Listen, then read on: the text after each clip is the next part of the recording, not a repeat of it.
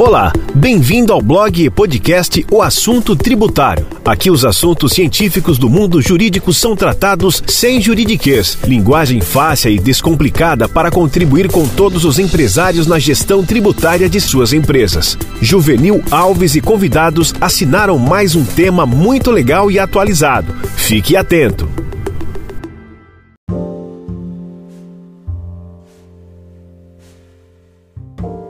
Em outubro de 2021, gravo hoje no domingo à noite, dia 17 de 10 de 2021.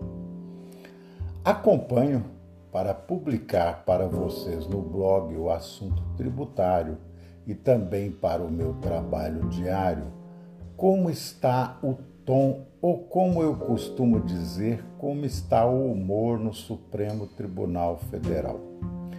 O Supremo Tribunal Federal, em matéria tributária, tem uma ação um tanto quanto política e passo a explicar o que é isso.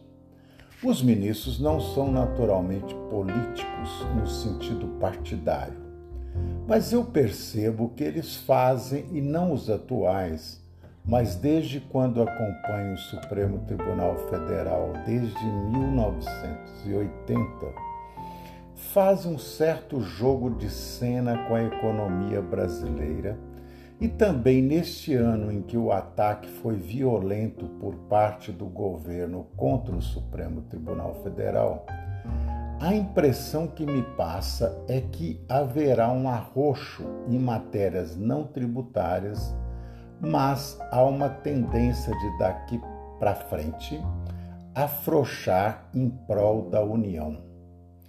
Procure ver o que, que isto tem de impacto nas relações tributárias que você depende de julgamento do Supremo Tribunal Federal.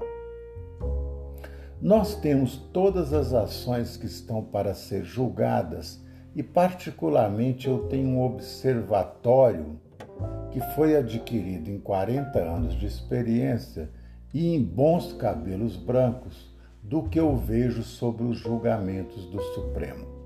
Neste momento, posso dizer: há um mau humor contra os contribuintes.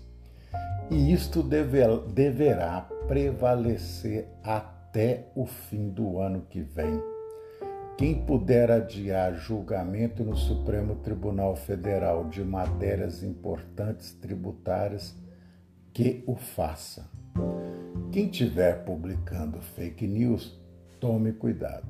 Portanto, esta é a minha análise do mau humor do Supremo Tribunal Federal nas matérias de relevância tributária, cujo azedume deve perdurar até a eleição. Eu sou Juvenil Alves do blog O Assunto Tributário Faço esta gravação para o vídeo e no podcast. Até um próximo episódio.